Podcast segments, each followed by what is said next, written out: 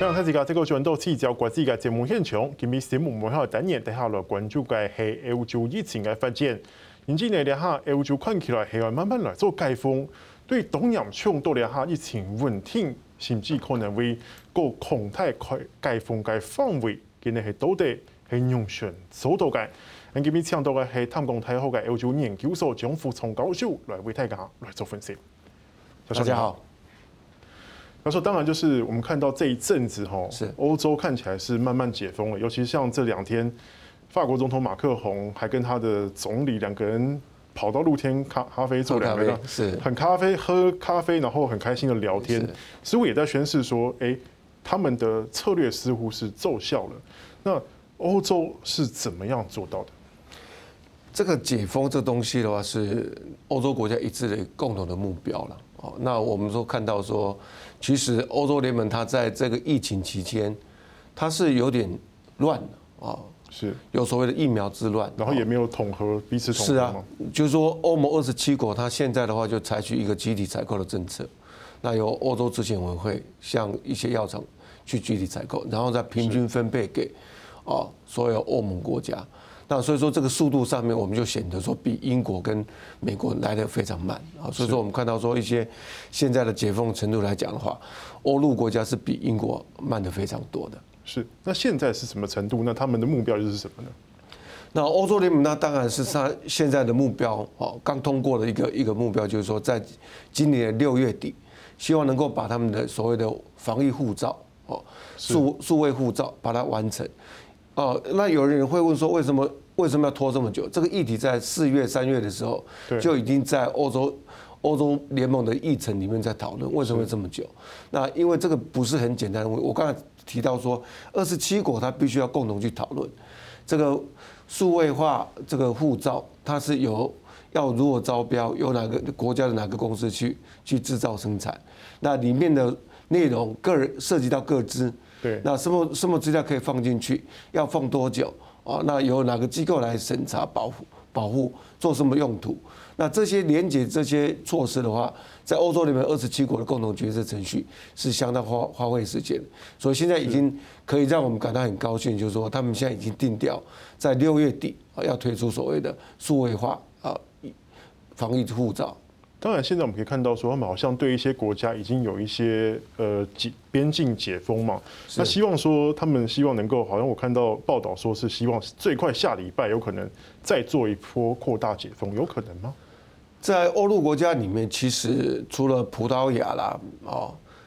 比较 OK 一点之外，其他我们看到说欧陆一些大国啊，比如说法国、意大利啊、西班牙、德国啊，都目前的疫情状况都。让这个执政者都不能够乐观起来。我举个例子，就是德国啊，我今天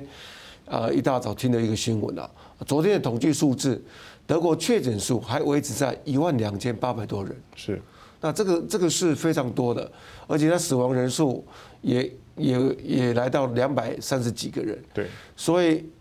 这个德国政府、联邦政府也好。十六邦的邦政府也好，都非常感到纳闷，为什么现在疫疫苗也开打了，那防疫措施也越来越严格，那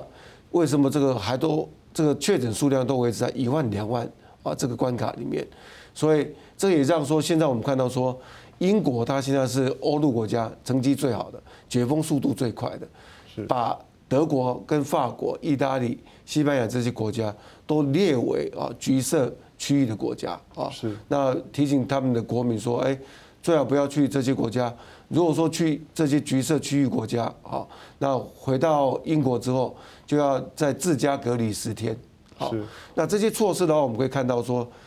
呃，完全取决于疫苗施打速度的量跟速度。好，那英国来讲的话，我这边要特别强调说，英国是欧洲国家表现最好，甚至还可以。这个英国首相强生说，世界上表现最好的就是就是英国，是啊，所以他现在的话一个数量哈，我们可以看到说，英国的总人口数量是六千六百六十五万人，这是二零一九年的人口普查的一个数字了。那现在施打的量已经有五千八百多万个英国人八九成都施打了，几乎是九成啊，达到。哦，九成左右的人已经施打，那其中有六成左右是施打一剂，三成左右是施打两剂，就所谓的完全注射疫苗。对，所以说有九成注射之后，说让 Boris Johnson 他非常安稳的说，我们英国啊可以全面解封。那他他在两个两个礼拜前试图全面解封，但是后来就遇到说印度变种病毒啊大举入侵这英国，在英国的大城市，比如说伯明翰啊、曼彻斯特、伦敦这些城市大很很大规模的扩散开来，所以这个 Boris Johnson 在解封之余啊，他一直在提醒这些城这些英国人，对于印度变种病毒不要掉以轻心，应该要加强或者扩大。大规模的呃，在这个大城市里面要要实行大规模的筛检，甚至要普筛，要去执行它。是，所以说现在的其实一个很大的变数就在于说，这个印度变种病毒入侵，那它可能会一样会影响欧洲的解封的进程吗？当然是会喽，甚至会英国也会受到影响嘛。英国它现在所解封的顺序，我们看到说它是很有步骤性，把把这个全全世界的一个。一个国家，它做了三三个三个等级的划分，一个是绿绿色区域，一个是橘色，一个是红色区域。那大部分的国家是落落在就是橘色区域了。是橘色区域，台湾也是在橘色区域里面啊。那日本啊、韩国啦、啊中国啦、港澳啊，甚至美国啊这些国家都被归列在在第二类的橘色区域。是那橘色区域的话，就是说这些国家在英国。在英国政府的评估的话，这一类的国家，它疫情的呃疫情的控制已经在掌控之中，好，对，那疫苗也在大规模施打，所以应该相对来讲是比较安全的。但是如果说去橘色区域的国家回到英国之后，他必须要遵守自家隔离十天，是，哦那绿色区域的国家就非常少啊，才框列了十二个国家。然后我看到有很多都是英国的属地，对对。这十二个国家或区域里面有七个国，七个是国家，七那五个是英国的海外属地啊，比如说直布罗陀啦，或者是福克兰群岛等等等。那这些七个国家是值得值得我们去观察的啊。那其中葡萄牙、冰岛是欧洲国家，是那其他的以色列啦，哦，新新加坡、汶莱哦，跟这个以跟那个哦其他国家里面是。被框列在在这个七个国家绿色区域的国家里面，是。那我这边要强调的就是说，欧盟二十七个国家里面只有葡萄牙，对，被英国列为是啊这个绿色区域的国家。那到绿色区域的国家里面，回到英国之后，这英国人只要出示在回程的路上有有这个阴性筛检的证明，是，那就可以不用居家隔离。那红色红色区域，英国政府是认为是啊。是有非常非常危险的一个一个区域，譬如说土耳其啦，那印度、巴基斯坦，那在南美洲的巴西跟阿根廷，甚至南非都是都是这一类的。那这一类有很多复杂的这些英国变种病毒啦，或者是当地发衍发衍生出来一些当地的变种病毒。那这些国家的话，就是他们在。政府治理上或者疫苗政策上面，政策上面是比较消极，而且比没比较没有效率的。所以英国政府，呃，相当严格呼吁英国人不要到这些红色区域的国家去。如果说非不得已要去的话，那回来的时候一定要在政府认可的这个防疫旅馆，是隔离十天，呃，十十天的费用，成人的话一千七百五十英镑，好，那大概就是我。现在是一比四十吧，对，大概是七万台币了。是，那小朋友大概两百三百二十五块英镑啊。那而且这笔钱的话，你是你在回到英国之前必须要先缴清，用这个限制措施来提醒英国人不要到红色区域里面去。老师，当然就是接下来我们可以看到说，欧盟可能会再扩大一步的解封、开放边境。那当然可能各国会允许各国有不同的略微调整的做法。当然，最关键的其实都还是在疫苗方面。我们看到现在欧盟，它现在好像之前因为跟英国有这个 AZ 上的疫苗争议，他们现在反而去买了这个 BNT 的疫苗。好像我看到是两年签了十八亿剂的这样的订单。老师你怎么看？哦，这英欧之间的疫苗问题还没有解决吗？那欧盟接下来对这个疫苗的注射计划又是什么呢？其实 AZ 疫苗确实是在英国跟欧盟之间造成很大的一个一个冲冲突了。哦，那我们说之前的话，就是欧洲联盟他急着要疫苗的时候，AZ 疫苗，AZ 疫苗公司的话，他他说订单上面写的数量，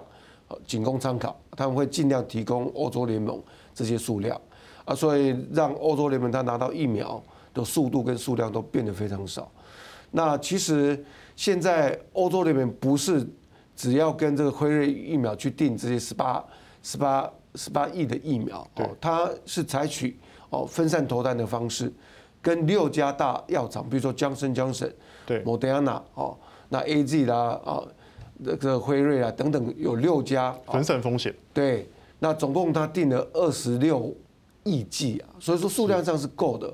那在在疫苗的政策上面的话，欧洲联盟它是除了这个集体采购之外，它还采取所谓的平均分配。嗯，哦，那拿到疫苗之后，那按照会员国的人口数量比例，那平均同时的分配给二十七国，啊，不要有说大小眼这个情形。那第二个，欧洲联盟它也采取所谓的分阶段施施打的一个策略，啊，鼓励二十七国的会员国，就如果说。跟群众接触比较频繁的人，以所谓的危险性比较高的这些人优先施打。那第三个就是按照年龄、年龄年长者啊风险比较高，那往下面逐步往下面打啊。那第四个很重要的策略是，这些疫苗施打不施打，欧洲联盟是采取所谓自愿式的，是它不不强迫，不强迫说每个人一定要打。但是我们看到说，在这个整个欧洲联盟区域里面的疫情发展。哦，在在三月四月的时候有发生很严重的 AZ 疫苗的效果的问题，所以让让了很多欧洲公民啊，他不想去打。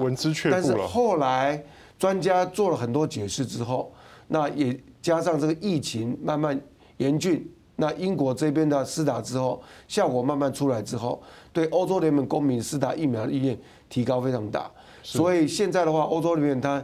一许多许多成员国，比如说法国，你刚才讲的，总统跟跟总理在在那个一起喝咖啡，哦，那一慢慢解封，啤酒屋啦，一些小餐厅、大餐厅都可以慢慢接待客人，所以这个的话，就是我们看出来说，现在 A G 这些疫苗啊，慢慢的进入欧洲联盟之后，那各国施打之后，我们可以预见说，欧洲联盟的疫情状况会慢慢的好转，那这个解封的速度会越来越快。好老师，那我们先休息一下，我们等下再来讨论另外一个问题，就是北爱尔兰一百年。NC 会议哈，大家继续过来关注了北外改问题。